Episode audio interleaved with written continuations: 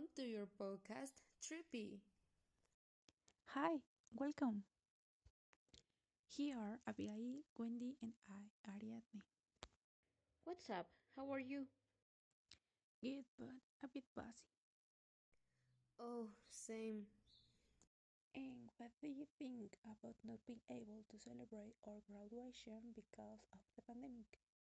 It's sad. I wanted to celebrate with my friends, not spend half a year of high school at home. Same. It is sad. What is happening? But hey, as long as we're all okay, we can celebrate later. Or we can have a virtual party. Good idea. So, what's going on these days? Well, something important and remarkable in these days is the week of exams and projects, and just before the holidays. It's a challenge moment. It's better than after vacation, but anyway, I don't think I will make it out this week I'll leave. Or rather, I don't think I will make it out the beginning of this week I'll leave. And if I had done everything on time, I wouldn't be so worried. To be honest, if the pressure didn't kill me, I will kill myself. We should broadcast our suicide. It would be cool. If we broadcast it on Facebook, we will be famous. Dead, but famous. I think it's a good idea. Let's just agree on the time and date. And the teachers were so uncool. They assigned us all the homework at the same time. Yeah, they left all the homework to us at the last minute. But the law professor left the reading report at the beginning of the semester. Wendy, shut up. So, what do you think about the exams? Everything is going wrong, mainly because we will be the first group to take the math test. I just hope the English teacher get us a 10 grade. Oh, yes, if I got a 10 in English, I will be happy. Although I wouldn't mind if I got a 10 in statistics either. If I got a 10 in statistics, I will die of happiness because if it is something almost impossible to achieve. If the teacher keeps leaving so many exercise, I will die of stress. Lately, I've been sleeping late. I feel like one of these days I will kill myself. Same. Same. And since we're talking about this, one why to die, which from my point of view is very desperate, is by that penalty. And well, in some countries it is still practiced, for example, the United States. In many countries, but especially in the USA, if you commit a horrible crime, you will die by lethal injection.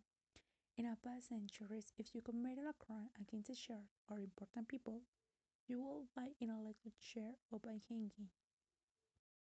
Whoa, that's hard. In the USA, there is only little injection, right? Yeah, Yes, I think that's so. right. I think it's a delicate subject and a very desperate death, since, well, you will just be waiting for the time of your death. I will feel bad. I couldn't even sleep. Well, I think it's something that people who commit a serious crime are aware of, but still it's terrifying.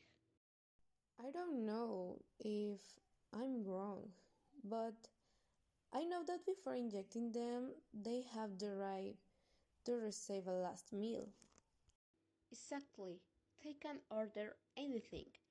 And well, since we're talking about the last meal, I want to ask you if you were declared to die by lethal injection, what would you order as your last meal? In my case, if I were to die by lethal injection, I will order a mortadella. It's my favorite food. It's a difficult question, but if I were to die by little injection, I would order um, a burger, but a burger that you have to unbutton your pants to keep eating. I would really die happy. I will order the same as Ariadne. I crave it too, and if I were to die after eating a hamburger, I will die happy. They have to be Sagittarius. And while we're on the subject of us being Sagittarius, do you want me to read today's horoscopes? Okay, Let's see. You're a Gemini? no, I am Libra. If she were a Gemini, she would have screaming because you don't know her zodiac sign. Oh, sorry. I'm not a fortune teller. If you were a fortune teller, you wouldn't be here doing a podcast for school. Well, read the horoscope. Okay. Here it says In the school environment, the pressure will increase, but you will feel strong and confident. The bad thing is that you won't have time to dedicate to yourself. Even the horoscope knows you're a pussy. Chale. Now I will read you horoscopes. Hmm, here it's, and it says, make sure you don't leave your responsibilities last because you don't know when you won't have the time to fulfill them. So, In other words, if we were responsible, we will not be bossy. Or, well, we should not leave things to the last minute. chalation. I'm the same way, and I'm not a Sagittarius. Well, if we were responsible, we wouldn't be doing such a weird podcast. That's true. That's true. But hey, even though I don't believe in horoscopes, it was very interesting that it coincided with things that are happening to us. Mm, That's the fun of horoscopes. What were we talking about before horoscopes? Mm, about the death penalty. And before that? About school exams and projects. It's funny because we were talking about the school, later we move on to the subject of the death penalty, and finally the subject of horoscopes.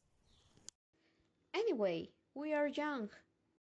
I think it's time to end this podcast. And remember, friends, do your homework and don't leave it to the last one. Bye. Bye.